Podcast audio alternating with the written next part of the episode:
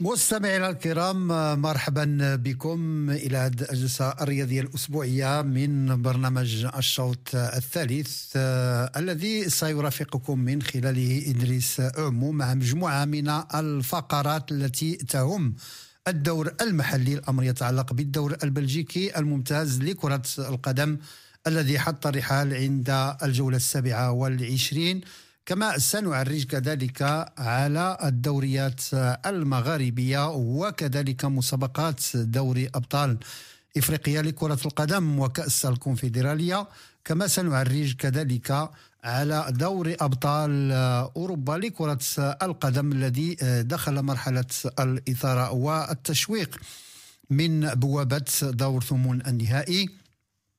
كما سنعرج كذلك على أخبار رياضية أخرى متفرقة تتعلق بأهم الدوريات الأوروبية هي الأخرى التي تعرف يعني مرحلة ديال التشويق والإثارة بحيث بدأت معالم الأندية التي ستتنافس على كسب يعني لقب هذا الموسم ففي إسبانيا هناك يعني أربع أندية يمكن القول على أنها ستتصارع من أجل البطولة ولو أن كيبقى فريق ريال مدريد هو الأقرب. في ألمانيا كذلك باير ليفركوزن يعني ظاهرة هذا الموسم يأتي على الأخضر واليابس. بالنسبة لإنجلترا كذلك المنافسة على أشدها بين الأرسنال بين ليفربول ومانشستر سيتي. إذن كل هذه أجواء تعطي يعني الإثارة والتشويق لأهم الدوريات الأوروبية. كما سيكون معنا من المغرب الكابتن عزيز البلغيتي ناقد ومحلل رياضي لمناقشة مستجدات البطولة الاحترافية وكذلك يعني مشاركة الأندية المغربية الوداد الرياضي والعودة ديالو بانتصار خارج القواعد اللي جعله يحتفظ ببصيص من الأمل لمرور إلى دور ربع نهائي دوري أبطال إفريقيا لكرة القدم ولو أن المهمة تبدو صعبة لكن لا شيء مستحيل في كرة القدم. كما سيكون معنا كذلك من تونس الكابتن نبيل بناني ناقد ومحلل رياضي والذي سنتناول معه الديربي التونسي الكبير الذي عرفته برسم يعني دوري أبطال إفريقيا لكرة القدم بين الترجي العملاق والنجم الساحلي الذي انهزم باصابتين لصفر. كما سنعرج كذلك على أهم مستجدات الدوري التونسي الممتاز لكرة القدم. إذا مستمعينا الكرام كانت هذه قراءة فيما يتعلق بفقرة هذه الجلسة والتي نفتتح الورقة الأولى. الأمر يتعلق بالدوري البلجيكي الممتاز لكرة القدم. هذا الدوري يدخل الجولة السابعة والعشرين. ثلاث جولات تفصلنا عن نهاية يعني المرحلة اللي يمكن نقولوا على أنها اللي كتسبق المرحلة الأهم بحيث النظام في كرة القدم البلجيكية. لا يعني لا نعرف هوية الفائز باللقب عند نهاية يعني 30 جولة. بل سنمر إلى المرحلة الأساسية والمهمة. الأمر يتعلق بالبطولة المصغرة play off واحد الذي ستتبارى من خلال ستة أندية التي احتلت المراكز الأولى على البطولة. اذا بالنسبة لنتائج هذه الجولة ففريق شارلوروا نتائج دائما هذا الفريق يعاني منذ سنوات ولا زال يحصد نتائج يعني سلبية ولو في عقر داره. انهزم أمام فريق جينك بهدف لصفر فيما مولمبيك تعادل مع لوفان بهدف لمثله. سانترون تفوق على ويسترلو بهدف لصفر. مالين فاز على كورتري بثلاث إصابات لصفر. كلوب دي بروج انهزم بميدانه في مباراة قمة هذه الجولة مع فريق أندرليخت بإصابتين لواحدة. تعادل هدفين لمثلهما بين لاغانتواز ورويال أنتويرب فيما هذه الأثناء تجرى مباراة قوية بين المتصدر. إنيون سان جيلواز وكذلك ستوندار دو لييج النتيجة إلى حدود الدقيقة السابعة والثلاثين صفر لمثله. وتختتم مباريات الجولة السابعة والعشرين هذا المساء يعني بعد قليل. ستنطلق المباراة الختامية تجمع بين أوبن وفريق سيركل دو بروج. إذا بعد هذه النتائج نمر الآن إلى قراءة في سبورة الترتيب. آه، فريق إنيوس الجيغوا اللي خلى بصمة مهمة جدا في البطولة نتاع هذا الموسم. وحنا كنشوفوه من خلال يعني التمسك ديالو بالمركز الأول منذ بداية الموسم رغم يعني المنافسة آه، الشرسة التي يخلقها آه، فريق أندرليخت. لكن لا زال الفارق بين يعني فارق النقاط بين الفريقين ست نقاط من طبيعة الحال في انتظار انتهاء هذه المباراة التي يجريها في هذا الأثناء فريق إنيون سان جيلواز أمام ستوندار دو لييج. إنيون سان جيلواز حقق في هذا الموسم 19 انتصارا لحدود الساعة ست تعادلات وهزيمتين. إذا من الأندية اللي عرفت أقل هزائم إذن هزيمتين من 27 مباراة.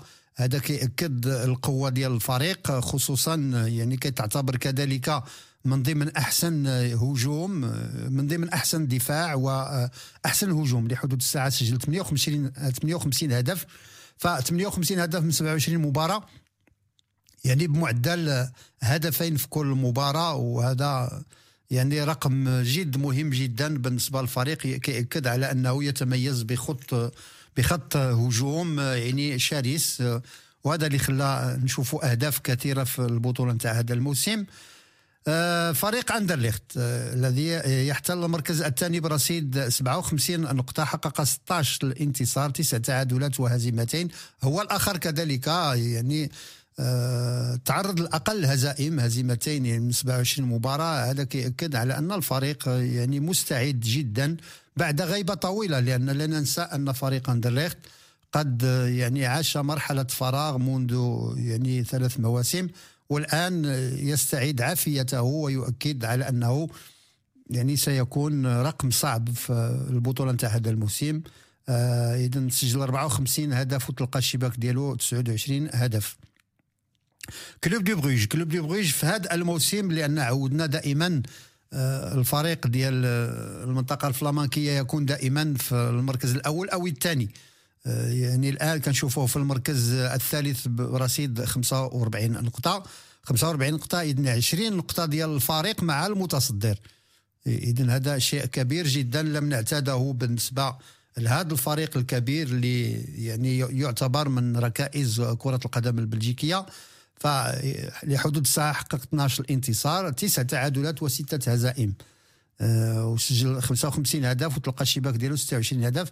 اذا حصيله من ناحية التهديف آه، يعني يمكن القول عنها مميزة كذلك آه، بحيث كيحتل المركز الثاني وراء نيوس الجيغوا من حيث عدد التهديف. وكي تعتبر أقوى دفاع إلى جانب رويال انتويرب ب 26 هدف. اذا يمكن القول على أن حتى من ناحية لغة الأرقام الفريق يعني يؤكد موسم مميز في انتظار من طبيعة الحال يعني التاهل إلى البطولة المصغرة play off واحد. اللي غادي تعرف منافسة شرسة بحيث ستبقى أندية إلى بقية الترتيب على هذا الشكل وبقية يعني لم تحدث هناك مفاجآت. فالأندية التي من مرتقب ربما غادي تكسب ورقة العبور إلى البطولة المصغرة play off واحد. فإنيون سان جيلواز بشكل مؤكد. اندرليخت كذلك كلوب دي بروج رويال انتويرب جينك لاغانتواز حتى المركز السادس. يمكن القول على هذه الأندية تسير بخطى ثابتة نحو يعني كسب ورقة يعني المشاركة في هذه البطولة المصغرة play off واحد. والغائب الأكبر من طبيعة الحال من هذه التشكيلة هو فريق آه، ستوندار دو لييج ستوندار دو لييج لأنه ما تعودناش آه، يعني يكون يعني في هذا المستوى بالنسبة لهذا الموسم. وهو الآن منهزم بإصابتين لصفر أمام فريق إنيون سان جيلواز.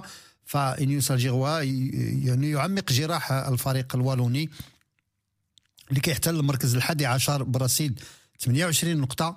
حقق ست انتصارات فقط 10 يعني تعادلات و11 الهزيمة. وهذا يعني لا يمكن يعني تخيله بالنسبة لفريق كبير.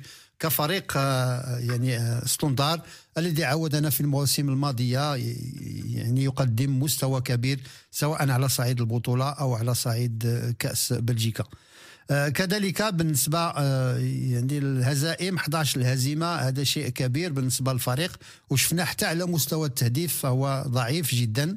يعني 24 هدف وتلقى الشباك ديالو 38 هدف يعني بناقص 14 فيعني الأرقام تتحدث عن نفسها. فريق ستوندارد دو لييج ربما كانت البداية متعثره لكن كنا ننتظر على أنه يعني يستفيق ويستعيد عافيته ويعود إلى الواجهة خصوصا أن فريق يعني متكامل لديه إمكانيات لا من الناحية المادية ولا من الناحية الموارد البشرية. فريق آخر من يعني المنطقة الفرنكوفونية يعاني الأمرين ليس فقط هذا الموسم بل منذ سنوات. الأمر يتعلق بفريق شارلوغوا. شارلوغوا كيحتل المركز الثالث عشر برصيد 25 نقطة. آه، يمكن القول على أنه آه، لم يضمن مكانته بصفة نهائية. بقى ثلاث جولات لكن حذاري لأن آه، ربما يعني التهاون قد يعطي فرصة لأندية أخرى التي تقبع في أسفل الترتيب للعودة وتحافظ على أمل إنقاذ هذا الموسم. فبالنسبة الانديه ديال شارلوروا آه، يعني فريق مولمبيك اللي حل ضيفا على البطولة آه، يعني الممتازة البلجيكية. ربما ما دخلش في الأجواء ديال البطولة كانت بداية ديال الموسم آه، يعني جد مهمة حقق نتائج لكن سرعان ما تراجع والآن يقبع في منطقة مكهربة المركز الرابع عشر برصيد 23 نقطة. في المركز الخامس عشر يوبن 21 نقطة وكورتري في المركز السادس عشر ب 18 نقطة. إذن هذه الأندية الأربعة ستكون المنافسة على أشدها لإنقاذ الموسم. آه، ففريق شارلوغوا آه، يعني الإنجاز الذي يمكن الحديث عنه بالنسبة لهذا الموسم هو أن ينقذ موسمه. فريق مولمبيك هو الآخر ربما تحصيل حاصل ما دخلش في الأجواء ديال البطولة. وهذا ما سيسرع ربما بالعودة ديالو إلى القسم الثاني.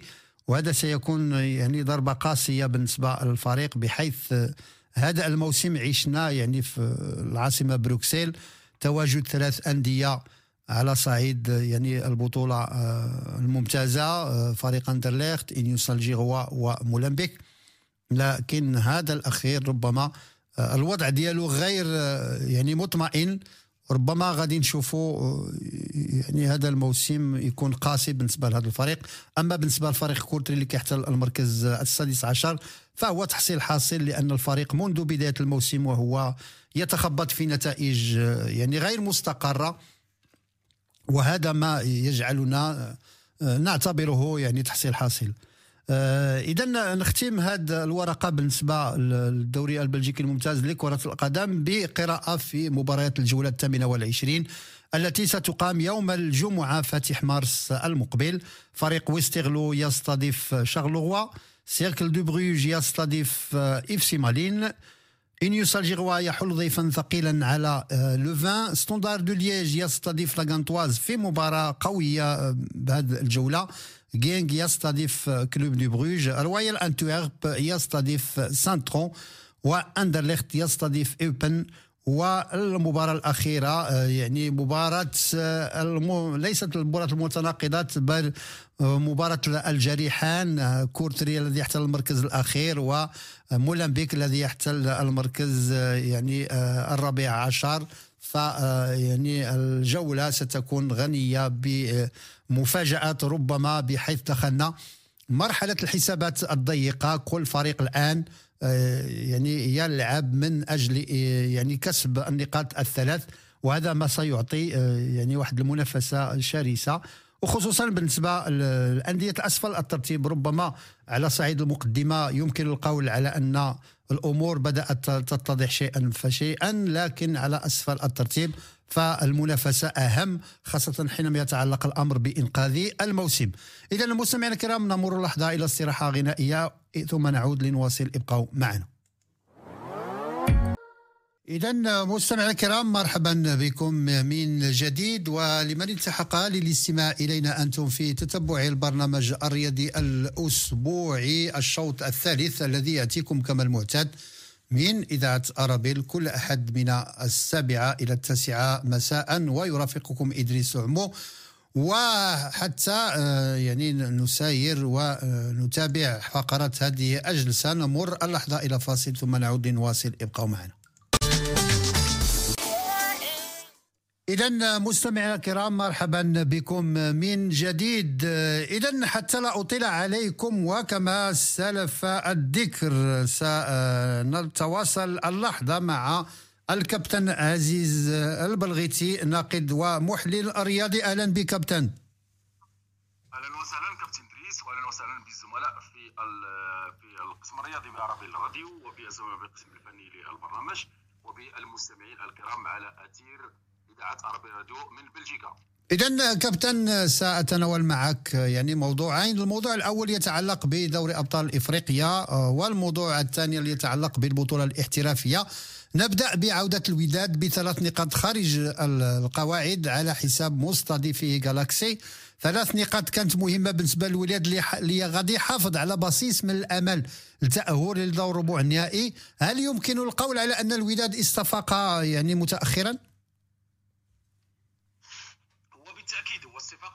متأخرا؟ أعتبرها صعبة جدا في هذه الظرفية نظرا لأن الوداد الآن أصبح يملك ست نقاط تموازى مع سيمبا التنزاني. نعم. لكن آه، كل شيء وارد في كرة القدم كابتن دريس ربما تحدث مفاجأة بالنسبة في الجانب الآخر لسيمبا التنزاني. الوداد في حاجة إلى معجزة من من من جهة آه، آه، انهزام سيمبا التنزاني لأن فارق الأهداف لصالح سيمبا التنزاني الذي هزم الوداد في مباراة سابقة كابتن دريس يعني نتمنى كامل التوفيق للوداد. الذي أظن أنه فرط بشكل كبير جدا في هذه النسخة في التأهل. هناك تراخي من اللاعبين هناك العديد من الأمور كانت آه، صراحة آه، آه، أعاقت أداء الوداد الرياضي منها الطاقم الفني منها العديد من الأمور حتى اللاعبين. وكنا تحدثنا في مقالات سابقة وفي تدخلات سابقه كابتن دريس على نقابة اللاعبين داخل الوداد ومستودع اللاعبين والتواصل بين اللاعبين في حد ذاته كعامل يعني بارز أدى إلى هذه النتائج. بالإضافة إلى طبعا تلك المشاكل التي عرفها البيت الودادي على مستوى آه، آه، الطاقم الفني. الآن أمام آه، بصيص من الأمل أو إعادة الروح لهذا نعم. الفريق من خلال ربما التأهل إلى الدور المقبل لكن يبقى مشروطا مع هذه الجولة السادسة التي ستكون صعبة طبعا. لكن الوداد مصيره ليس بيده الآن. بل بيد آه، آه، فريق آخر خصم سيمبا التنزاني. ربما نحن سننتظر طبعا جوانينغ جالاكسي طبعا الذي سيلعب ضد هذا الفريق التنزاني. آه، ننتظر هدية من هذا الفريق الذي هزمناه هزمه الوداد. والوداد كذلك مطالب بالانتصار بحصه عريضة على الفريق السيكمونوزا الإيفواري. اللي ربما آه، حصد هذا التأهل آه، الذي يبدو لي صعب ومستحيل في آه، نظرا للمعطيات على أرض الواقع. كابتن كما يعرف الجمهور الرياضي فريق الوداد كان هو أمل كرة القدم المغربية على صعيد دوري أبطال إفريقيا بحيث السنوات الأخيرة لعب مجموعة من النهائيات وعلى الأقل كان كيوصل لنصف النهائي كان حاضر يعني في أدوار متقدمة هل يعني إذا سمح الله الخروج ديالو المبكر من المسابقة يمكن اعتبارها على أن فريق الوداد في أزمة حقيقية؟ هو فعلا هي أزمة أزمة نتائج وأزمة تدبير على مستوى الإدارة الرياضية وأزمة ما عرفه نعم. ما عرفه الجميع مشكل طبعا ذلك المشكل مرتبط بربما مخدرات والعديد من الأمور التي نعم. تداولته تداولت الشارع الرياضي المغربي ما حدث للرئيس سعيد النصيري الرئيس السابق للوداد. والآن نحن أمام مكتب تصريف الإعمال مكتب يعني آه، مؤقت. للوداد. نعم. مؤقت للوداد الرياضي. هي طبعا كلها أمور متشابكة مع بعضها. البعض أدت بنا إلى هذه النتائج. طبعا لا قدر الله وهو أنا لا أقول يعني كان نكون واقعيين نعم. يعني الخروج هو شيء وارد أكثر منه. أنت أن تتأهل إلى إلى الدور المقبل من ابطال افريقيا ستكون نكسة ستكون آه، يعني كارثة لأن الوداد بسمعته وبتاريخه يعني عودنا على الذهاب بعيدا في هذه المسابقة الإفريقية هذا هذا دوري أبطال إفريقيا. آه، طبعا ستكون كارثة وستكون نكسة للوداد وحتى لكرة القدم الوطنية بعد خروج المنتخب المغربي على يد البافالا نعم. منتخب جنوب افريقيا يعني كلها امور تعتقد على أن هناك أشياء يجب ان ان أن تصلح على مستوى عميق وليس على مستوى سطحي يجب ان أن تشتغل الكوادر وتشتغل يشتغل الاتحاد المغربي لكرة القدم على إصلاح الإدارة الرياضية بشكل احترافي وبشكل عميق جدا لكي لا يسقط تسقط الأندية الوطنية التي تمثل كرة القدم مثل الوداد الرجاء الجيش بركان والعديد من الأندية التي تمثل كرة القدم الوطنيه على المحفل الإفريقي في مثل هذه السقطات الإدارية المحضة على مستوى الإدارة الرياضية للأندية والمنتخب. إذا سي عزيز نمر الآن إلى آه، البطولة الاحترافية التي استؤنفت وجرت ثلاث مباريات لحدود الساعة آه، الفتح الرباطي فاز على شباب حد سوالم بهدف لصفر تعادل هدف لمثله في مقابلة المغرب التطواني والرجاء البيضاوي. أولمبيك أسفي اكتسح فريق يوسف برشيد بإصابتين لصفر. آه، كذلك بالنسبة للترتيب العام في انتظار من طبيعة الحال إجراء جميع المباريات المتبقية فالرجاء البيضاوي لازال متمسكا بالمركز الأول بأربعة ب 45 نقطة متبوعا بالجيش الملكي الذي تنقصه مباراتين. والفتح الرباطي في المركز الثالث 35 نقطة وأولمبيك أسفي في المركز يعني الرابع ب 31 نقطة. بالتأكيد يعني دعني أتحدث عن آخر نقطة وهي نعم. أولمبيك أسفي هذا الفريق الذي الآن يبلي البلاء الحسن ويعطينا توهج وانطباعا على أنه فريق منافس بقوة على مستوى لعب الأدوار الطلائعية في بطولة هذا الموسم كابتن دريس آه الأدوار التي يقدمها أولمبيك اسفي يعيدنا بالأذهان إلى تلك التوهج الذي آه، آه، وصل إليه وبصم عليه آه، مع إطار سابق وطني مميز جدا وهو القيسر الذي نعم. بصم على على على مواسم رائعة خصوصا ذلك المسار الرائع أمام في دور في دوري أبطال العرب في نسخة ماضية نعم الآن تقريبا أنا أشاهد يعني نسخة أخرى مماثله لهذا الإنجاز مع إطار وطني آخر وهو عبوب زكريا الإطار الشاب الذي يرسم طريقه ويصحح كل ما آه، آه، كان في الماضي. الآن آه، عبوب زكريا أصبح واضحا في في تكتيكه وفي عمله كإطار فني مميز لهذا الفريق المسفوي دعني أتحدث كذلك عن عن المقدمة كابتن دريس و توهج الرجاء البيضاوي مؤخرا الآن الرجاء البيضاوي في مقدمة الترتيب ب 45 نقطة كذلك متبوعا بالجيش الملكي الرجاء طبعا بعد آه، أداء آه، باهت في في العديد من المباريات منذ انطلاق البطولة الآن نعم. يعود بنا إلى ربما هناك دفء وهناك آه، إشارات تطمئن الجماهير العريضة الرجوية هذا الفريق العالمي إلى أن هناك ربما عودة هذا الفريق في القريب إلى المنافسات إلى الواجهه آه، الإفريقية وإلى المنافسة بقوة على لقب هذه السنة. آه، الآن أصبحت تركيبة بشرية ربما محترمة لهذا آه، النادي على مستوى خوض المباريات. يعني من الصعب الآن أن تهزم الرجاء البيضاوي. أصبحت هناك لمسه واضحه لهذا المدرب زيمباوي رغم مطالبة العديد من الجماهير والمتابعين لهذا الفريق الرجوي بإقالة هذا المدرب الألماني لكن أظن أن هناك فعلا عمل قام به هذا المدرب على مستوى التركيب البشرية لرجع البيضاء. الجيش الملكي آه، آه، آه، طبعا عودنا على أن هناك شخصية للفريق على أن هناك عمل قام به الأطر الفنية لهذا الفريق منذ تقريبا ثلاث أربع سنوات. الآن الجيش الملكي له جرينتا له شخصية له يعني شخصية البطل. من الصعب ان أن, تلعب أمام الجيش الملكي.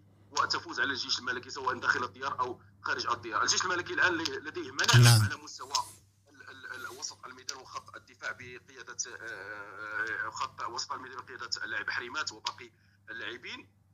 أظن أن المنافسة ستحتدم بشكل كثير جد بشكل كبير جدا بين الرجاء البيضاوي وكذلك الجيش الملكي. بدرجة أقل كابتن دريس هناك الفتح الرباطي الفريق العاصمي الآخر. الفتح الرباطي عودنا على استقرار في الإدارة الماليه نعم. مع مع جمال الإسلامي. كذلك آه، استقرار حتى على مستوى النتائج. نتائج طيبة جدا للفتح الرباطي. آه، منافس بقوة على المركز على مركزه الآن آه، المركز الثالث. لكن لا ننسى أن هناك منافسة شرسة مع الفريق المسؤول بقياده المدرب الشاب عبوب زكريا. الوداد في انتظار العودة والخروج كما تحدثنا منذ لحظات من هذه النكسة. النكسة نعم. التي جاءت صراحة معاكسة لسير التوهجات وللخط النتائجي الباهر لكرة القدم الوطنية لا صفقة الوداد بل حتى على مستوى المنتخب الذي بصم على أداء كبير جدا في في قطر نسخة قطر من كأس العالم 2022 لكن بعد هذه الأمور الصراحة السلبية سواء للوداد أو أو المنتخب يعني نحاول أن نجتاز هذه المرحلة بسرعة وللعودة إلى التواجد لا سيما أننا مقبلون على تنظيم كاس افريقيا 2025 وكاس العالم 2030 دائما في سياق قراءات فنيه في البطوله نعم. الوطنيه كابتن ادريس على مستوى خط ال ال ال مؤخرة الترتيب واسفل الترتيب دعني اتحدث عن نقطه هامه جدا نعم فضولي صراحة وهي ان ان القتال من أجل الخروج من المنطقة المنطقة المحرمه المؤديه إلى النزول إلى القسم الثاني نعم. من المرتبه التاسعه مع حسن يتقادير طبعا مع آه، آه، المغرب الفاتح حسنة اكادير إلى خميس الزمامره الذي يقضع في المركز الأخير. تخيل معي عدد الفرق التي تقضع الآن في هذه المرتبة يعني تقريبا ابتداء من النقطة ال 23 إلى آخر نقطة التي نعم. آه، يملكها هذا الفريق فريق خميس الزمامره التنافس شرس جدا وملاحظه أخرى هي أن اتحاد طنجة عاد إلى الواجهه بعد ربما انتصارين. إلى عود عاد إلى آه، آه، الواجهه وتسلق في سلم الترتيب للخروج من هذه الأزمة مع عودة نفس الإطار الذي آه، ساهم في إنقاذ الفريق في السنة الماضية وهو هلال الطير الإطار الوطني المحترم حسنيه أكادير العديد من الأندية كابتن إدريس تقاتل من أجل بصم إعطاء مستوى محترم نعم. السوالم العديد من الانديه تقاتل من من أجل العودة. ربما هناك تأثير كابتن دريس لذلك التوقف الدولي آه، آه، مع مشاركة المنتخب في كأس أفريقيا الامم تاثير كبير جدا كان واضحا على جميع المستويات المستوى البدني والفني والذهني الذي أثر بشكل كبير على مردودية وعلى الفرجة التي آه، التي يتمناها المشاهد مشاهد البطولة الوطنيه الاحترافي الذي من حقه طبعا نعم. يطالب بفرجة. في كل على مستوى جميع المباريات في القسم الاحترافي الأول. اذا كابتن أعود بك إلى في دقيقتين أو ثلاث بالنسبة يعني مقدمه الترتيب يعني نلاحظ إلى حتى المركز السادس تنوع ديال يعني الأندية اللي كتمثل مجموعة من المناطق في المغرب بعد ما كنا كنشوفوا يعني السنوات الماضية المنافسة كتكون منحصرة في محور البيضاء بين الرجاء والوداد وفي بعض الأحيان يمتد حتى محور الرباط في دخول الجيش الملكي يعني على الخط. هذا الموسم نلاحظ تواجد أولمبيك أسفي كذلك اللي كيقدم بطولة مميزة عن منطقة عبدة وكذلك نهضة بركان عن المنطقة الشرقية. إذن هذا التنوع يعني بالخارطة الكروية في المغرب. هل يؤكد على أن هناك تطور يعني ديال كرة القدم في مجموعة من المناطق ديال المغرب وليست منحصرة في محور الرباط الدار البيضاء؟ وبالتأكيد كما تحدث كابتن ديس هو هي نقطة إيجابية وأقول انها هي ظاهرة صحية لكرة القدم الوطنية. نعم لبروز فرق أو انديه نعم. ربما كان لا ينقص فقط إلا العمل والعمل بشكل احترافي على المستوى الذهني والتكتيكي والبدني لإبراز كامل مؤهلاتها آه، أثناء المباريات. يعني آه، منافسة آه، أندية مثل نهضة بركان انديه مثل القرش المسفيوي أولمبيك أسفي وكذلك عودة المرعب في الثمانينات من القرن الماضي الجيش الملكي نعم. المنافسة بقوة على البطولة الوطنية وكذلك عودة هذا الفريق العالمي الرجاء البيضاوي إضافة طبعا إلى نادي الوداد البيضاوي والفتح الرباط كذلك. كلها أندية الآن تعطيك إشارات بأن هناك عمل للبطولة الوطنية رغم كل تلك المشاكل التي تحدث في البطولة الوطنية والآن نحن أمام موجة من الانتقادات على مستوى التحكيم وما أدراك نعم. التحكيم ورش التحكيم؟ على مستوى البطوله الوطنية في حاجة ماسة إلى إعادة إلى إعادة التوهج وإلى إلى إعادة إلى إعادة الروح لهذا الجانب التحكيمي كابتن إدريس. وبالتالي ربما سنكون أمام أمام آه، آه، يعني نعم. آه، أمام أمور أخرى تتعلق بتنظيف البيت الداخلي للبطولة الوطنية نعم. لتحسين مردود هذه الأندية لأن التحكيم هو يعني يعطيك إشارة بأن الجسم الكروي كله في طريقه الصحيح. بالتالي يجب إصلاح هذا الورش بسرعة. هذا ما ينتظره فوزي لقجع و وكذلك ما هذا هو المنطق نعم تحدي أكبر بالنسبة للمستقبل. نعم كابتن إذا كابتن عزيز البلغيتي ناقد ومحلل رياضي نشكرك مرة أخرى بتواجدك معنا. الشكر موصول لك كابتن إدريس وللزملاء في القسم الرياضي بعربي الراديو من بلجيكا وللمستمعين الكرام والقادم أفضل بحول الله وقوته. وتحية للسي محسن النعيمي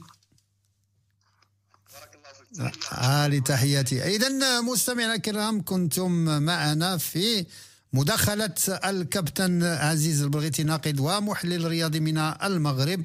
نمر لحظة إلى استراحة غنائية ثم نعود لنواصل. ابقوا معنا. إذا مستمعينا الكرام مرحبا بكم من جديد وحتى لا أطيل عليكم وكما سلف الذكر معنا للخط من تونس الكابتن نبيل بناني ناقد ومحلل رياضي الذي سنتناول معه دوري أبطال إفريقيا لكرة القدم ومشاركة الأندية التونسية وكذلك مستجدات الدوري التونسي الممتاز لكرة القدم. أهلا بك كابتن. مساء النور أستاذ إدريس مساء النور مستمعي اذاعه رباط إذا كابتن نبدأ بالديربي التونسي الخالص الذي أقيم بين العملاقين فريق الترجي الرياضي والنجم الساحلي الذي لم يتمكن الصمود مع آه، يعني قوة فريق الترجي الذي عاد بانتصار إصابتين لصفر. أكيد عودة آه، الملاعب في تونس وعودة كرة القدم في تونس نعم. من بوابة آه، يعني مباراة رابطة أبطال أفريقيا. في كلاسيكو كبير بين النجم الرياضي الساحلي والترجي الرياضي التونسي النجم الرياضي الساحلي اللي استقبل الترجي في ملعب رادس رغم بتعرف انت اللي ملعب سوسة ما عندوش ترخيص من الكاف باش يكون أكيد مرخص له أو مؤهل نعم. للعب فيه في البطوله يعني كأس رابطه أبطال افريقيا هذا ما خلى النجم الساحلي يستقبل الترجي في ملعب رادس أمام جماهير متوسطه العدد مش ما نقولوش يعني كبيرة برشا من النجم أو من الترجي. المباراة كانت في طريق واحد وفي طريق يعني الفريق الترجي الرياضي التونسي اللي مرة هذه ورى إنه في فوارق بينه وبين النجم الساحلي وخصوصا بالمدرب الجديد البرتغالي للترجي واللاعبين البرازيليين اللي اثبتوا يعني خلينا نقولوا فما فوارق فوارق عديدة وعديدة بين مستوى لاعبي الترجي ومستوى لاعبي النجم الساحلي وهذا ما, ما تجسم على أرضية الميدان وهذا ما خلى النتيجة آه، تروح لصالح الترجي الرياضي التونسي بإصابتين لصفر. وخلينا نقول مباراة كانت أسهل من مما كان متوقع قبل اللقاء لأنه الترجي هيمن على هذه المباراة بالطول وبالعرض. ويعني خلينا مش باش نبرروا نحن برشا حوايج نعم. النجم الساحلي النجم الساحلي اللي يمر بأزمة آه، أكيد أنت تعرف آه، أستاذ إدريس أزمة مادية أزمة يعني حتى الممرن العجلاني اللي جاء لقياده الفريق النجم الساحلي نعم. أصلا جاي من غير راتب أصلا يعني بدون أجر بدون ما, ما ياخذ ولا مليم يعني ما ما نتوقعش من من فريق في ظروف كما هذه إنه باش يصمد أكيد في منافسة كبيرة ضد الترجي الرياضي اللي لم يفوت الفرصة وانتصر انتصار منطقي وانتصار يعني خلينا نقول واقعي. هذا كله يرجع للترجي الرياضي اللي حضر رغم غياب الفريق على المباريات. لكنه لعب برشا مباريات ودية خلته جاهز من الناحية البدنية لهذه المباراة. إذا كابتن تواجد فريق الترجي الرياضي والنجم الساحلي في نفس المجموعة ربما كان القراءة الأولى يعني إمكانية تواجد على الأقل يعني فريق تونسي في دور الربع النهائي. فإذا به حتى الترجي الذي يعني انتصر خارج القواعد ينتظر المباراة الفاصلة المباراة في الجولة السادسة حتى يتمكن من العبور إلى يعني دور الربع أكيد المباراة القادمة ضد الهلال السوداني هي مباراة التأهل للربع النهائي بالنسبة للترجي الرياضي نعم. المباراة هذه تلعب في ملعب رادس أكيد الترجي أمام جماهيره.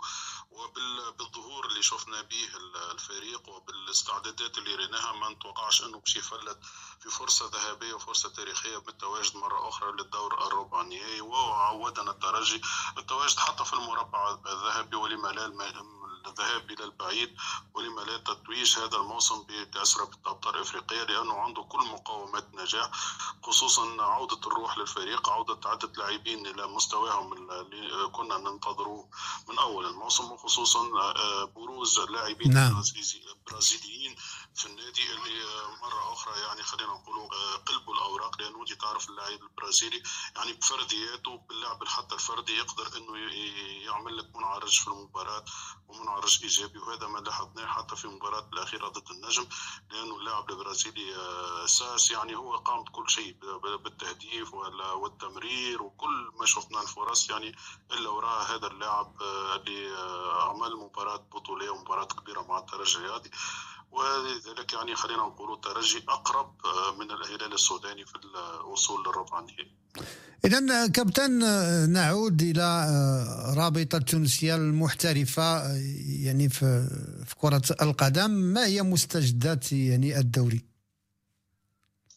مستجدات عفوا الدوري نعم. التونسي سيكون العودة يوم 5 مارس بإذن الله. يعني آه، في وسط أسبوع باش تكون في مباراة الترجي آه، الرياضي التونسي ضد الملعب التونسي يوم الثلاثاء. ثم يوم الأربعاء باش تكون زوز مباريات هامة جدا بين الاتحاد المنستيري والنجم الساحلي والنادي الرياضي الصفاقسي والنادي الإفريقي في الجولة الأولى للبلاي اوف اللي ينتظر أكيد آه، كل التونسيين هذه العودة. قبل ما نزيدوا نحكيو أكثر على البلاي اوف نعم. البطولة عودتها لازم نذكروا أكيد شو المستمعين اذاعه أرابيل إنه اليوم زاد النادي الافريقي الفريق الثاني للمشارك في كأس الكاف الأفريقية بالنسبة لممثل تونس. النادي الافريقي اليوم كان ينتظر منه عشاقه أنه يظهر بوجه أفضل نعم أفضل. اليوم به في غانا. لكن للأسف الشديد تعرض إلى هزيمه هدف لصفر. آه، صحيح يمكن تعويض هذه الهزيمة بانتصار في الجولة الأخيرة يوم الأحد القادم. أكيد ضد الفريق اللوغندي اللي أكيد هو يقع في آخر الترتيب صفرا من نقاط. النادي الافريقي عليه بالانتصار في المباراة الأخيرة باش يضمن تأهله للدور الربع نهائي من كأس الكاف وكانت المباراة الأولى للمدرب منذر الكبير اليوم.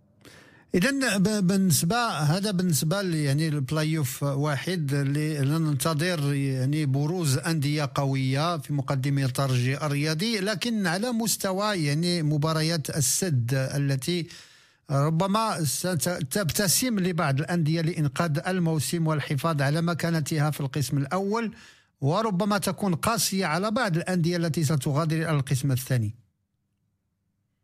أكيد في مباريات آه، تفادي النزول ظهور مستقبل سليمان نعم. جيد. واليوم انتصار جديد لهذا النادي خارج القواعد ضد المستقبل الرياضي بالمرسى. نعم. انتصار يظهر به أنه آه، دخل بقوة للمرحلة هذه مرحلة تفادي النزول. يعني على أربع مباريات ثلاثة انتصارات مهمة لهذا النادي. لل يعني خلينا نقولوا آه، باش يخرج من لعبة على الأقل النزول.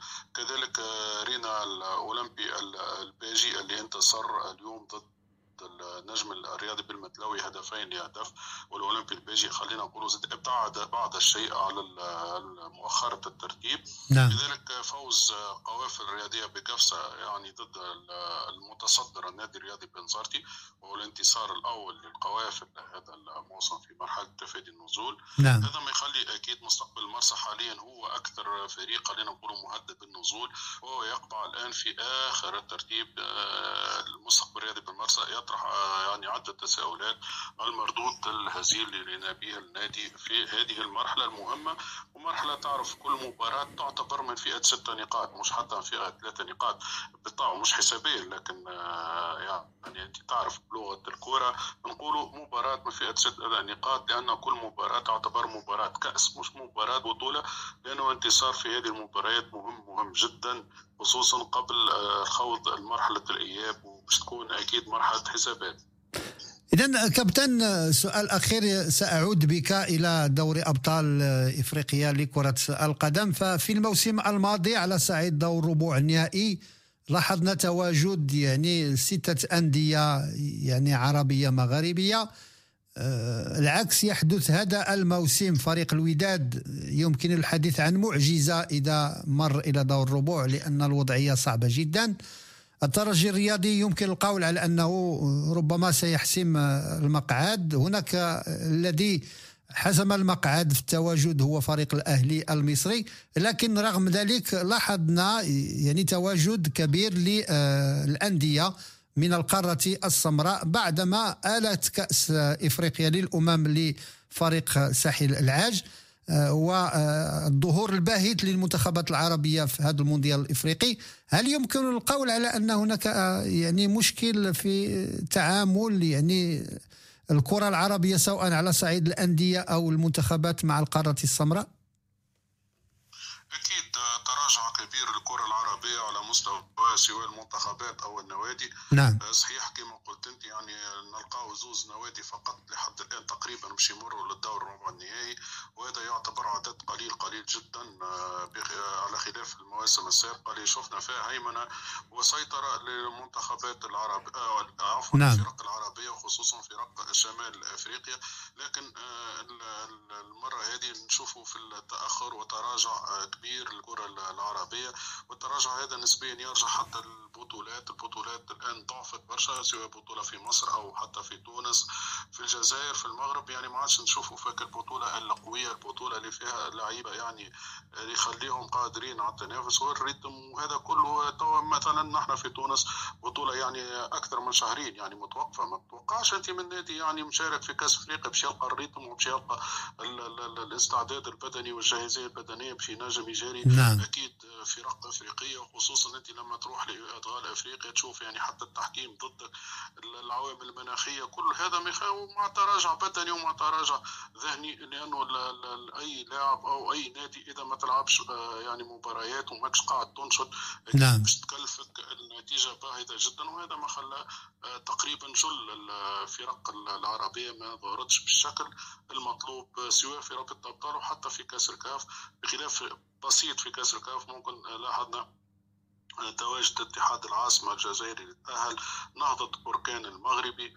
آه، يعني هذم متأهلين والزمالك المصري حاليا. وإن شاء الله في انتظار النادي الافريقي التونسي على الأقل آه، كأس الكاف على الأقل آه، كيفاش يقولوها يعني نمروا على الأقل بنتيجة إيجابية تنسينا الخيبات اللي شفناها في كأس الرابطه أبطال إفريقيا وحتى في الكان الأخيرة في الكوت ديفوار.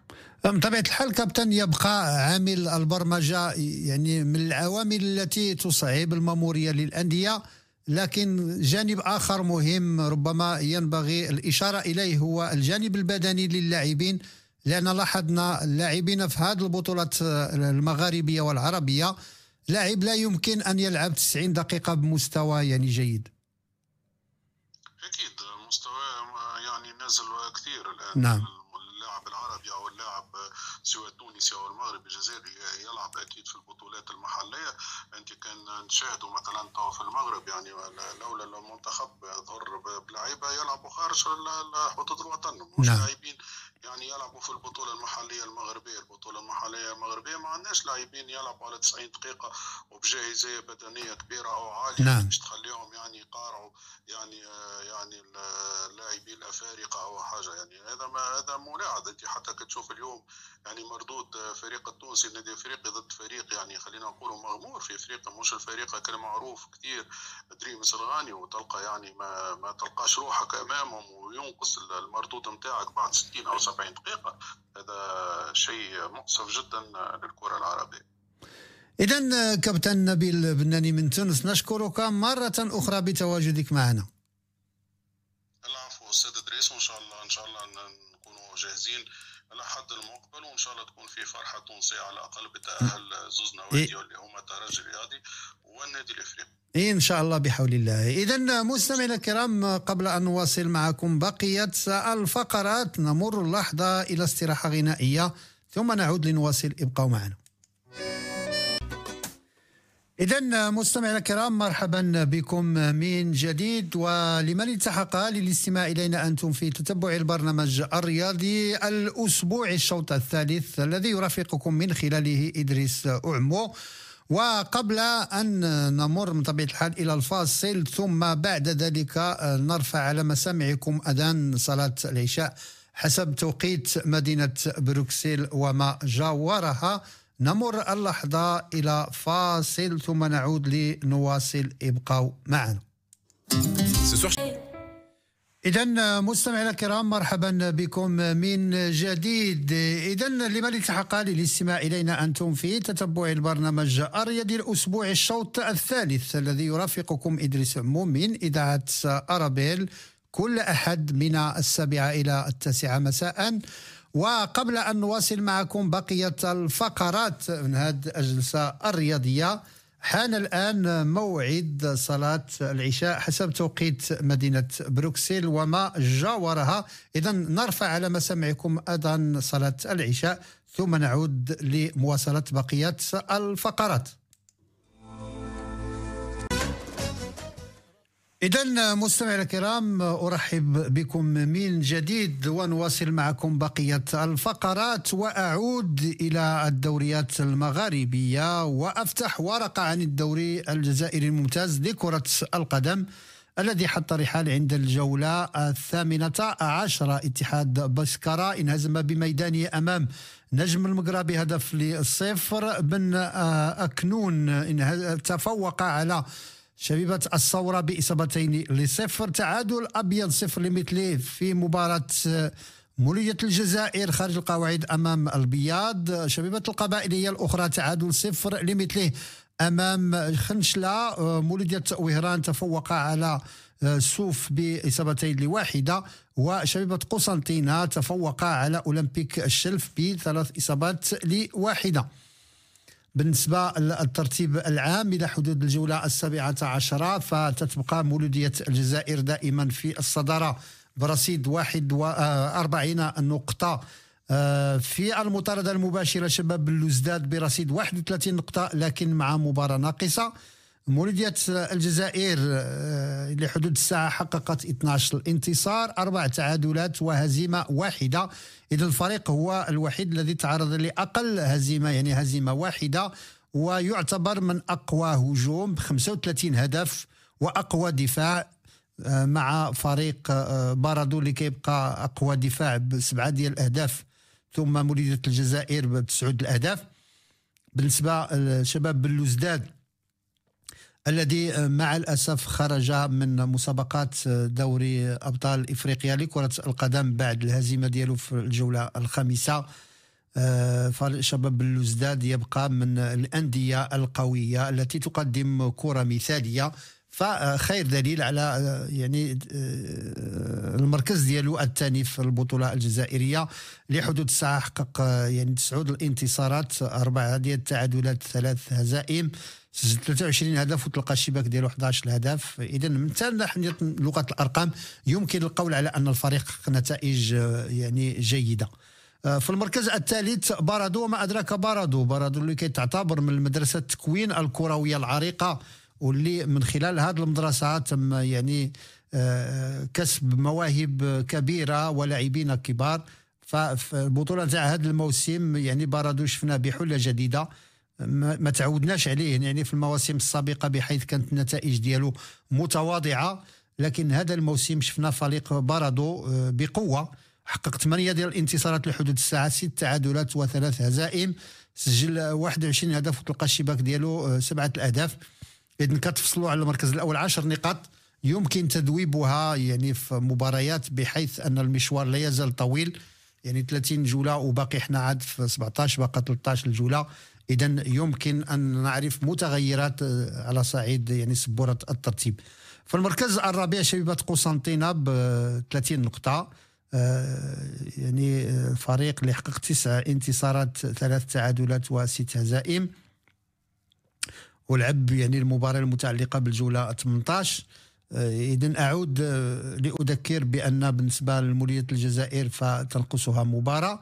شباب الوزداد مباراتين وباردو مباراة واحدة. شبيبة القبائل هي الأخرى عادت هذا الموسم إلى نتائج مميزة تحت المركز الخامس برصيد 27 نقطة. تليه وفاق سطيف وفاق سطيف يمكن القول على أن هذا النادي الكبير الذي حرز على ألقاب قارية ومحلية. يمكن القول التموضع ديالو في المركز السادس ليس هو المركز المناسب لفريق وفاق سطيف آه، الذي يقدم كرة جميلة وفريق عنده إمكانيات ومواهب. آه، إذا يمكن القول على أن ربما آه، فيما القادم من الجولات يمكن أن نكتشف فريق آخر بحلة جديدة. نفس الشيء يقال على اتحاد العاصمة اتحاد العاصمة لهذا الموسم في المركز يعني الثامن برصيد 26 نقطة. بعيد كل البعد بالنسبة للفريق اللي كينافس على على الألقاب. يعني التموضوع ديالو في هذا المركز لا يعني يعكس قيمة هذا الفريق آه الذي يعتبر من الأندية آه يعني القوية إلى جانب مولودية الجزائر. ونحن نتذكر الديربي ديال العاصمة اللي كان دائما آه يعني ديربي من ضمن أهم الديربيات في المنطقة المغاربية وكذلك على الصعيد العربي. فأكيد أن التموضع ديالو في المركز الثامن لا يليق بفريق اتحاد العاصمة اللي كيبقى فريق كبير وربما نشوفوه لأن باقي 13 الجولة كما سلف الذكر. يمكن نشوفوه على أن غادي يعني تكون هناك استفاقة على أي حال. على صعيد أسفل الترتيب. هناك فريق مولودية وهران. مولودية وهران الذي كان يعني بالأمس القريب فريق كبير فريق يقدم كرة مثالية فريق ينافس فريق ينشط البطولة يعني بجدية. آه، هذا الموسم وضعه آه، غير مطمئن. يحتل المركز الرابع عشر برصيد 14 نقطة. تفصيله سبع نقاط عن آه، يعني الفريق اللي كيحتل المركز الأخير اللي هو سوف. فأكيد أن الوضعيه ديالو غير مطمئنه كما سلف الذكر ويمكن القول على أنها ستدخل مرحلة الحسابات الضيقة بحيث هزيمة آه، أخرى ربما ستعكر أجواء هذا الفريق الذي نتمنى أن يبقى دائما في القسم الأول بحيث كي تعتبر من ركائز كرة القدم الجزائرية وكل ما كان يعني البطولة الجزائرية قوية وإلا تنعكس إيجابا على المنتخب.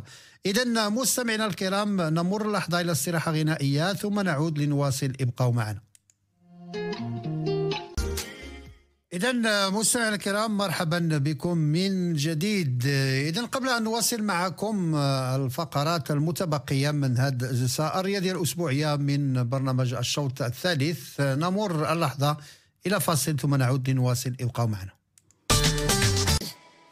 إذا مستمعينا الكرام مرحبا بكم من جديد. إذا نمر اللحظة مستمعينا الكرام إلى قراءة في بطولة الدوري المصري الممتاز لكرة القدم الذي حط رحاله عند الجولة الرابعة عشر بلدية المحلة انهزمت بميدان أمام سيراميكا بخمس إصابات لثلاثة. فاركو الرياضي تعادل مع الجيش بهدف لمثله. الاتحاد تعادل سلبا مع البنك الوطني المصري بصفر لمثله وغدا آه، يعني الاثنين آه، في حدود الساعة الثالثة زوالا. الجونة يستضيف الإسماعيلي وكذلك زد يستضيف إنبي. فيما تختتم مباريات الجولة الرابعة عشر غدا كذلك في حدود الساعة السادسة مساء بإجراء مقابلة المقاولون والمصري.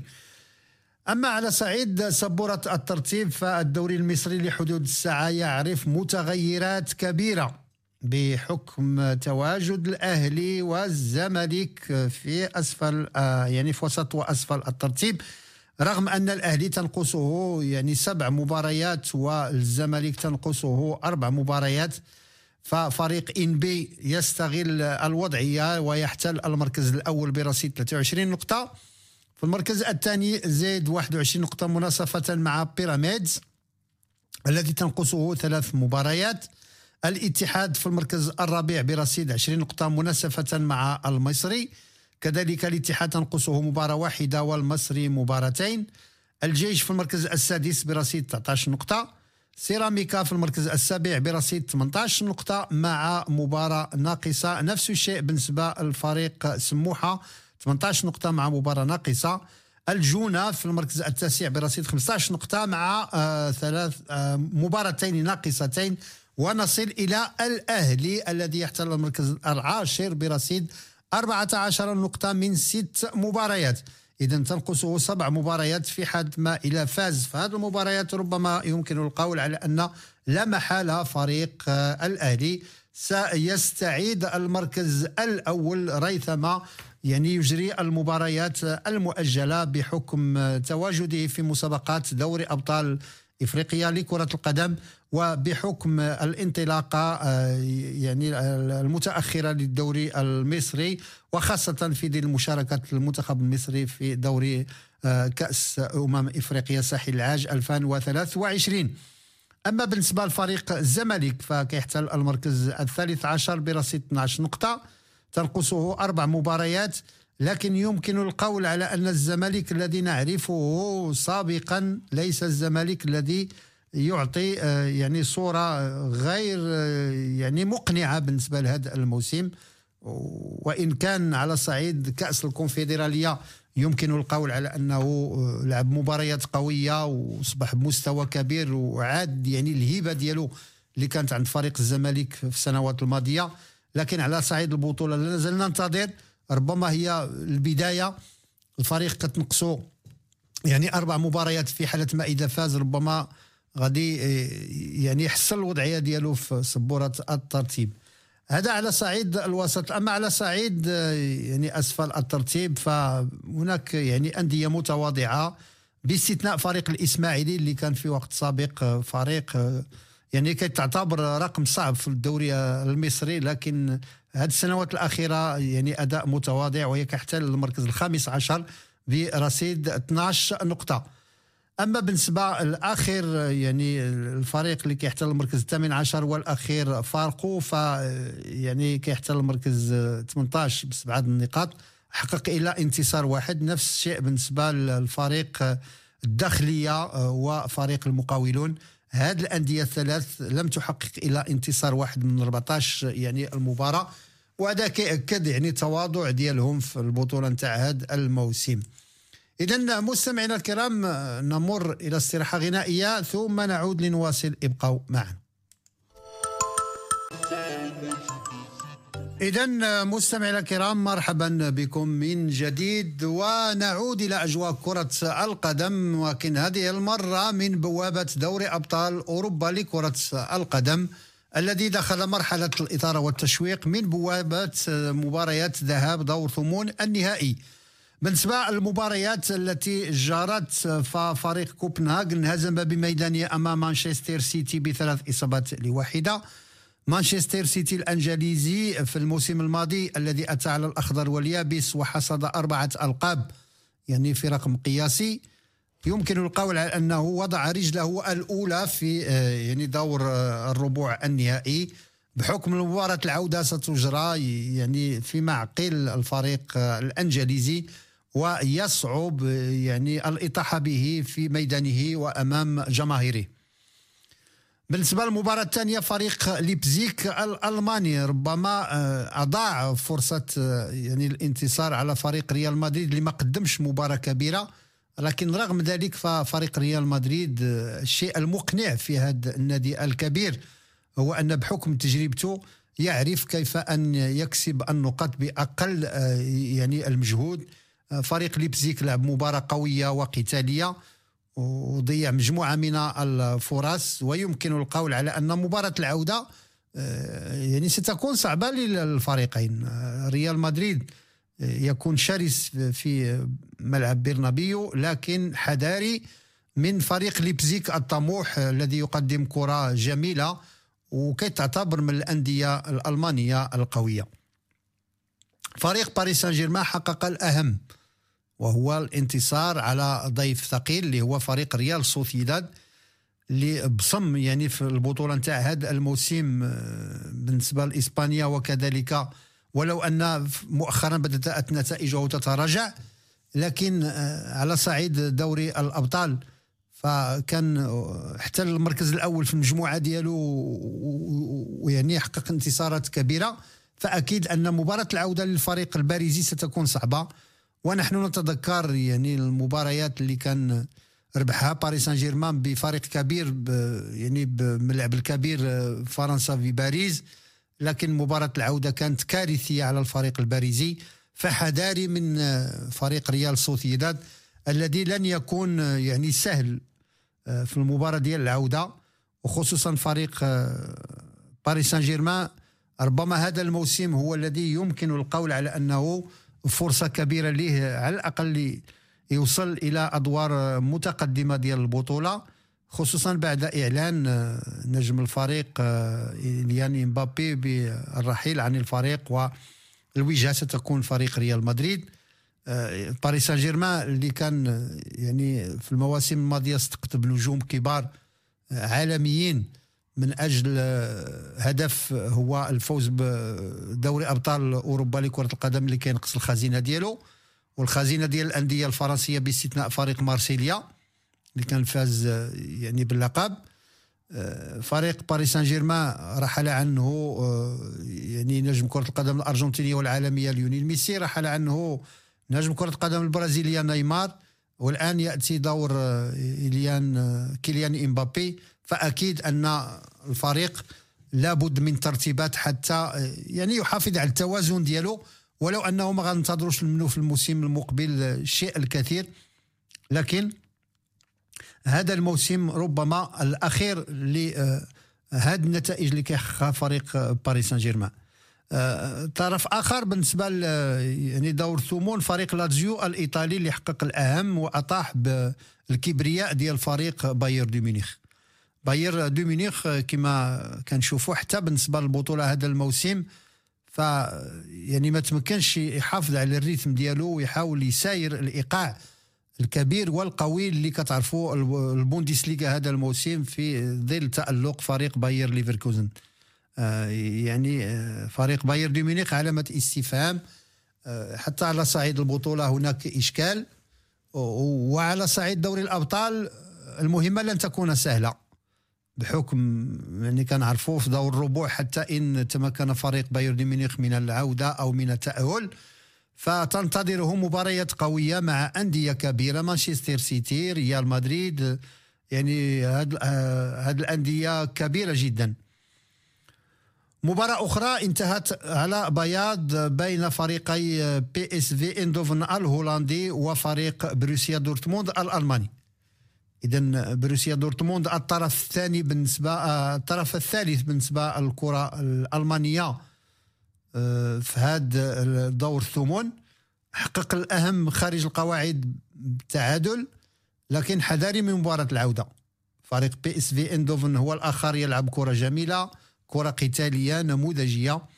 فأكيد أن ولينا كنشوفوا الآن على صعيد دوري الأبطال خصوصا حينما تم اعتماد نظام جديد يعدم احتساب هدف خارج القواعد بهدفين فأكيد أن مباراة الذهاب لها قراءة ومباراه الإياب لها قراءة.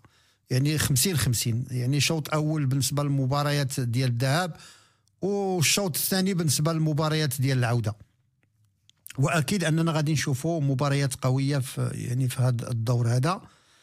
انتر ميلان آه، حقق الأهم أمام فريق آه، عاد بقوة هذا الموسم. الأمر يتعلق بأتلتيكو مدريد. الأتلتيكو مدريد على صعيد يعني البطولة كذلك يقدم موسم جيد. على صعيد دير الاوطان دوري الأبطال كذلك قدم مباريات كبيرة بحيث كان احتل المركز الأول في المجموعة ديالو وتأهل باستحقاق. فأكيد أن انتر ميلان يمكن القول على أنه خرج بأقل خسارة. آه، يمكن قول ذلك بحكم قوة الخصم لأن الأهم في هذه المباراة وهو آه، ثلاث نقاط. لكن المباراة ديال العودة كتبقى مباراة مفتوحة ومباراة قوية وفريق إنتر ميلو عودنا أنه يعني كيقدم أداء قوي في المباريات خارج القواعد. بورتو البرتغالي حقق الأهم في مباراته أمام أرسنال أمام كبرياء الأرسنال. آه، والمباراة اللي كانت كتتجه نحو النهاية وكانت النتيجة صفر لمثله. لكن بورتو آمن بحظوظه وقاتل حتى الدقيقة الأخيرة وتأتى له ذلك بحيث حسم المباراة لصالحه في الوقت الميت للمباراة. وانتصر بهدف لصفر وكانت ضربة قاسية وقوية بالنسبة لفريق الأرسنال اللي ضيع مجموعة من الفرص.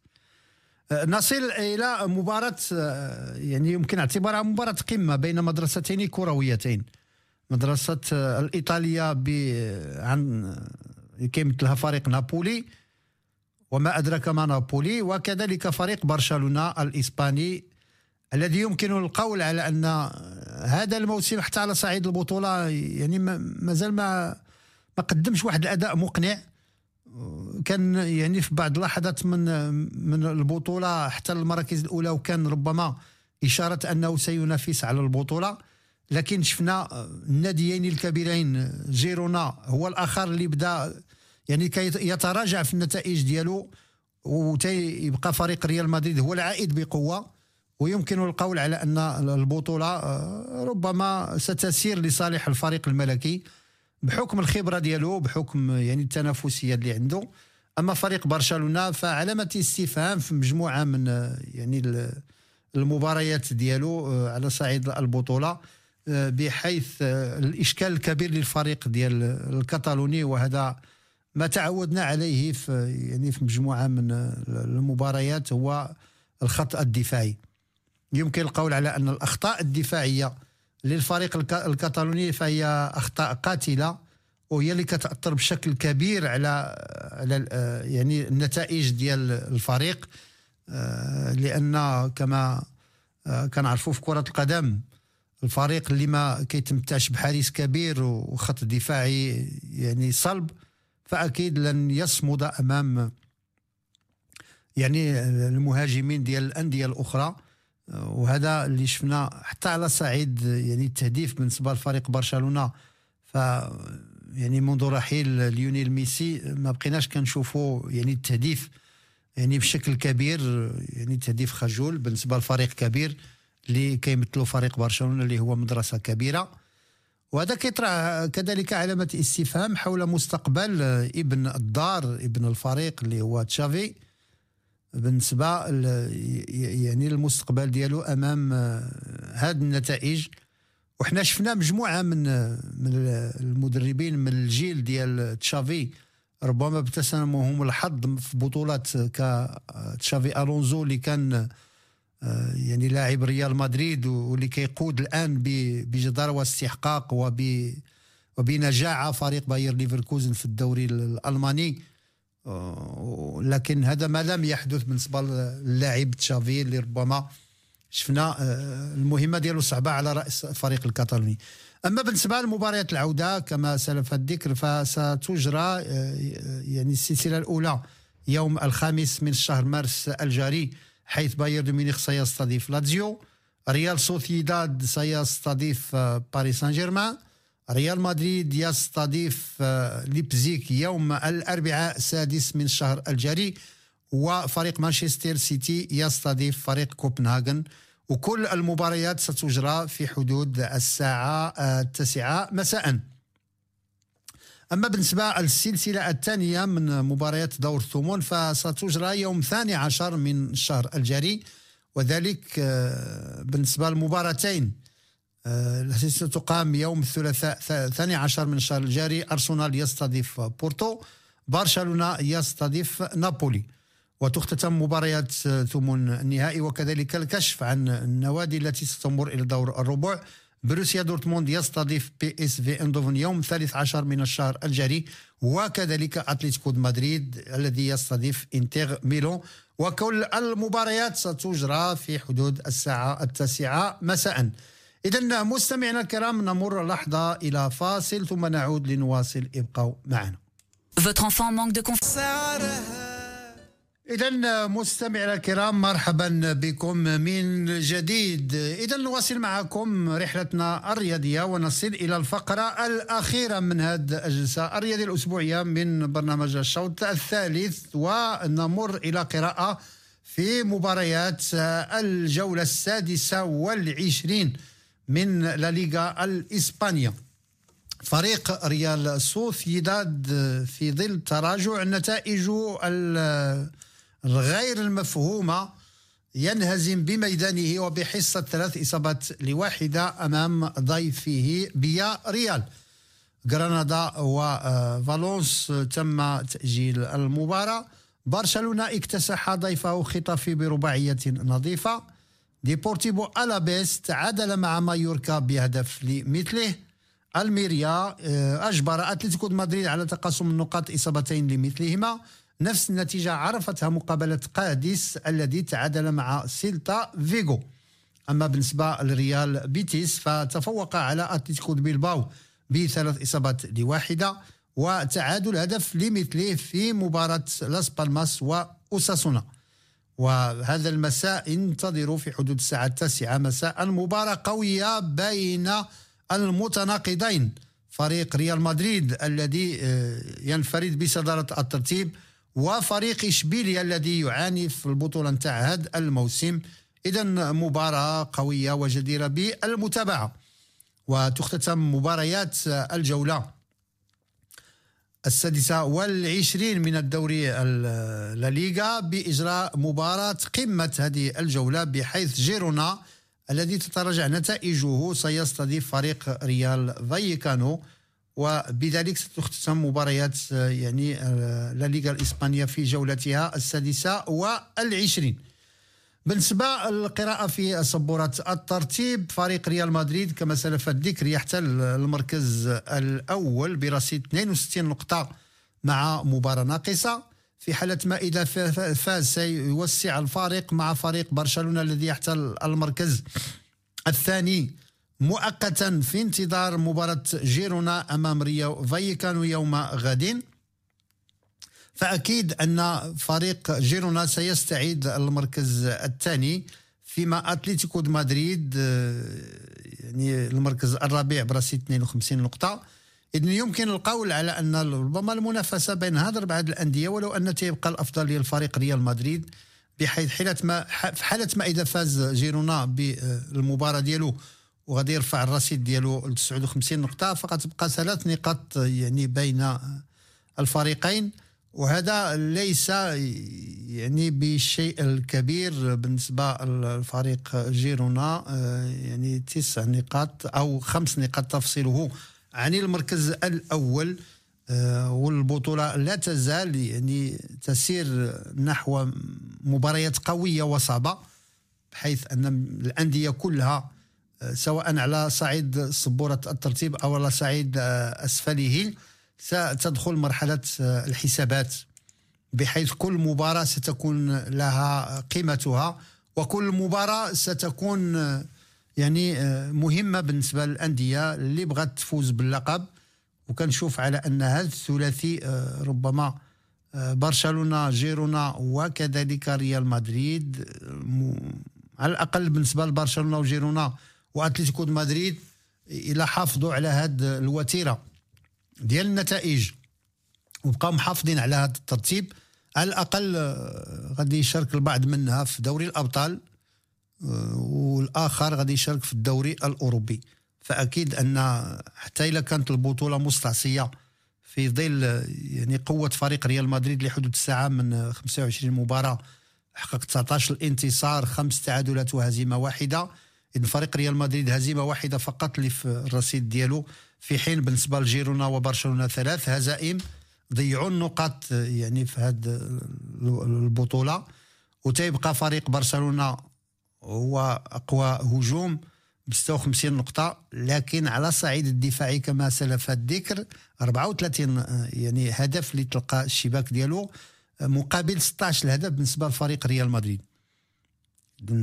فريق برشلونة ربما على الصعيد الهجوم أقوى لكن تيبقى الدفاع مشكلة كبيرة بالنسبة للفريق الكتالوني جيرونا كذلك اللي بدأ كيتلقى أهداف كثيرة في هذه المرحلة الأخيرة سجل 54 هدف ثاني أقوى هجوم ولكن تلقى الشباك ديالو 32 هدف. نفس الشيء بالنسبة للفريق أتلتيكو مدريد 52 هدف يعني في الرصيد ديالو لكن تلقى 28 هدف.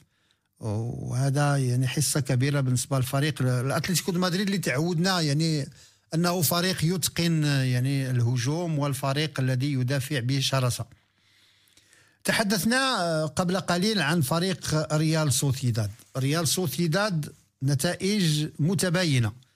إلى آه، حد يعني قريب كان الفريق يحقق نتائج وكان ضمن أربع الأوائل الآن يتدحرج إلى وسط الترتيب بحيث يحتل المركز السابع برصيد 40 نقطة. 10 انتصارات 10 تعادلات 6 هزائم. 35 آه، هدف في الرصيد ديالو تلقى الشباك ديالو 26 هدف. اذا آه، يمكن القول على أن فريق ريال سوسيداد النتائج آه، ما بقاتش رقات المستوى اللي كنا تعودنا عليه في البداية ديال الموسم. نمشيو لوسط الترتيب أو على الأقل أقرب إلى وسط الترتيب لفريق إشبيلية.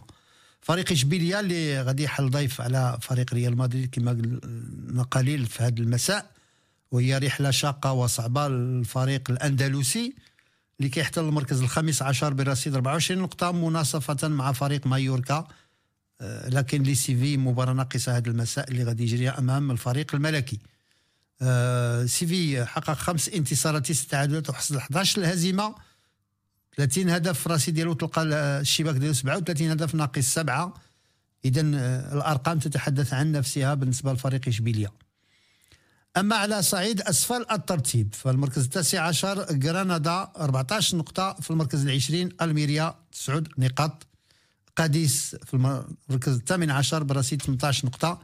إذن كل هذه الأندية يعني الأندلسية تعاني في البطولة نتاع هذا الموسم ويمكن القول على أن مجموعة من الأندية في سبورة الترتيب التي تمثل منطقة يعني الأندلسية تعاني كثيرا في البطولة نتاع هذا الموسم. وهذا يعني من طبيعة الحال هو ما هو إلى تحصيل حاصل. إذا مستمعينا الكرام قبل أن نمر إلى قراءة في الدوري الإنجليزي الممتاز لكرة القدم هو الآخر الذي دخل مرحلة التشويق والإثارة بين مجموعة من الأندية الكبيرة. نمر لحظة إلى استراحة غنائية ثم نعود لنواصل. ابقوا معنا. إذا مستمعينا الكرام مرحبا بكم من جديد إلى هذه الفقرة الأخيرة من الجلسة الرياضية الأسبوعية من برنامج الشوط الثالث الذي يأتيكم كما المعتاد من إذاعة أرابيل. كل أحد من السابعة إلى التاسعة مساء ويرافقكم إدريس أعمو. نحط الرحال الآن بإنجلترا والمناسبة الجولة السادسة والعشرين من البريمير ليغ. مباريات قوية مباريات حارقة. خصوصا بالنسبة للأندية التي تتصارع من أجل آه، يعني كسب لقب هذا الموسم. ففريق ليفربول اكتسح ضيفه لوتون تاون بأربع إصابات لواحدة. مباراة تشيلسي وتوتنهام تم تأجيلها. كريستال بالاس فاز على بورنلي بثلاث إصابات للصفر أستون فيلا اكتسح ضيفه نوتنغهام فورست بأربع إصابات مقابل اثنتان. مانشستر يونايتد انهزم بميدانه أمام فولهام بإصابتين لواحدة. تعادل هدف لمثله في مباراة برايتون أمام ضيفه إيفرتون. بورنيموت انهزم بميدانه أمام مانشستر سيتي بهدف لصفر. أرسنال اكتسح ضيفه آه، نيوكاسل بأربع إصابات لواحدة. وولفيس فاز على شيفيلد يونايتد بهدف لصفر. وتختتم مباريات الجولة آه، السادسة والعشرين يوم غد الاثنين. في حدود الساعة التاسعة بإجراء مباراة ويست هام وبيرنفورد بالنسبة للترتيب العام وهذا هو الأهم في قراءتنا للدوري الإنجليزي الذي آه، يعني يعطي طبق كروي آه، مثالي ومميز. تتواجد ثلاث أندية على صعيد المنافسة أو أربع أندية على صعيد المنافسة على اللقب. ليفربول مانشستر سيتي أرسنال وأستون فيلا ظاهرة هذا الموسم. بالنسبة لليفربول اللي عاش يعني مرحلة فراغ في الموسم الماضي وما قبله وفي البداية ديال الموسم لكنه تمكن من العودة بقوة ويصبح ينفرد بصدارة الترتيب ولو بفارق نقطة واحدة عن المطارد المباشر والشرس فريق مانشستر سيتي. وكما تتذكرون مستمعينا الكرام بالنسبة للدوري الإنجليزي يمكن القول على أنه الدوري آه، الوحيد الذي يعيش التسويق حتى لاخر مباراة. آخر مباراة نتاع الجولة ديال البطولة. عاد كنعرفوا هويات ديال الفريق اللي كيفوز باللقب. وحنا شفنا في مجموعة من المناسبات نقطة واحدة اللي كانت كتفصل يعني آه، البطل والوصيف. وربما نستنبط من هذا يعني الموسم كذلك. يعني نقطة واحدة كتفصل آه، المتصدر والمطارد المباشر. نقطة واحدة تفصل بين المركز الثاني والمركز الثالث. هذا أكيد أن ليفربول مانشستر أرسنال رقم صعب في البطولة نتاع هذا الموسم. أستون فيلا دخل على الخط في هذا الموسم بالأداء الجيد وبالقتالية وأكيد أنه سيلعب على الحضور على الأقل في الدوري الأوروبي. توتنهام هو الآخر في المركز الخامس برصيد 47 نقطة. مانشستر يونايتد مانشستر يونايتد إشكال كبير لهذا الفريق العريق والكبير الذي كان في مرحلة تاريخية في عهد آه، فيرغيسون يعني عميد المدربين اللي كانت الفريق الأحمر الفريق الذي يرعب أكبر الأندية على الصعيد الأوروبي والعالمي. أصبح الأداء ديالو في هذا الموسم ليس فقط في هذا الموسم منذ سنوات مازال الفريق ما رجعش يعني للمستوى ديالو الكبير ومازال ما رجعش الاجواء الاحتفالية اللي عرفناها مع هذا الفريق هذا. كيحتل المركز السادس برصيد 44 نقطة. اذا يمكن القول على أنه ينافس سيبقى الأهم بالنسبة لي هو البقاء في القسم الأول وهذا مؤكد. لكن على صعيد يعني المراتب التي ستؤهله على الأقل للعب في الدوري الأوروبي يمكن القول على أن صعب المعادلة في ظل تواجد توتنهام وأستون فيلا. أما بالنسبة لفريق تشيلسي.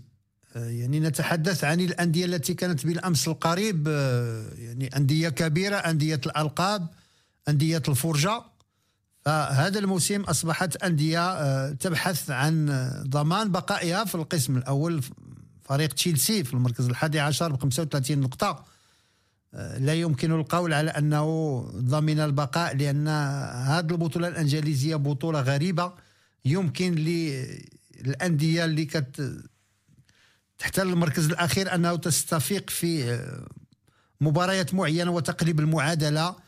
ونشوفوا يعني موضوع جديد بالنسبة يعني الترتيب لكن تيبقى فريق تشيلسي عنده إمكانيات من طبيعة الحال. عنده آه، يعني مؤهلات اللي غادي تجعله يحافظ على المكانة ديالو في القسم الأول. ولو أن المهمة يعني فيها شوية ديال الصعوبة لكن بحكم الخبرة ديال الفريق أعتقد أنه في إمكانه أن يحقق ذلك. أما على صعيد أسفل الترتيب آه، هناك فريق أكثر من علامه استفهام الأمر يتعلق بإيفرتون. إيفرتون الفريق الذي تخرج منه مجموعة من النجوم الفريق اللي قدم الشيء الكثير لكرة القدم الإنجليزية والأوروبية. هذا الموسم في المركز السابع عشر برصيد 21 نقطة. يمكن أنه سيدخل حسابات صعبة للبقاء في القسم الأول بحكم أنه تتفصل فقط يعني ثماني نقاط على المركز الأخير اللي كيحتلو شفيلد يونايتد. وأكيد أن هذه الأندية كذلك اللي كتحتل المركز التاسع عشر بيرنلي وكذلك لوتون تاون ب 20 نقطة. بيرنلي ب 13 نقطة مناصفة مع شفيلد يونايتد. فأكيد أننا غادي نشوفوا صعوبة كبيرة بالنسبة للمجموعة نتاع هذه الأندية آه، في الحفاظ على مكانتها في القسم الأول. وأصل إلى قراءة في مباريات الجولة السابعة والعشرين التي تجرى يوم السبت الثاني مارس المقبل. نيوكاسل يستضيف وولفيس توتنهام يستضيف كريستال بالاس. نوتنغهام فورست ليفربول. برينتفورد تشيلسي آه، فريق إيفرتون يستضيف ويست هام. برايتون يحل ضيفا على فولهام. أما بالنسبة للمباريات المبرمجة ليوم الأحد بيرنلي يستضيف بورنموث مانشستر سيتي مانشستر يونايتد. مباراة القمة بين الكبيرين والعملاقين وشفيلد يونايتد يستضيف الأرسنال يوم الاثنين رابع من الشهر الجاري. إذا مستمعينا الكرام إلى هنا نكون قد وصلنا إلى نهاية حصة اليوم البرنامج الرياضي الأسبوعي الشوط الثالث.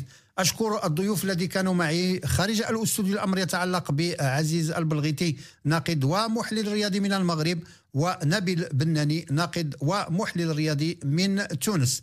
إذا مستمعينا الكرام إلى أن نلقاكم في الأسبوع القادم وحصة جديدة من البرنامج الرياضي الشوط الثالث. إدريس عمو يحييكم لكم من أطيب المنى وإلى اللقاء.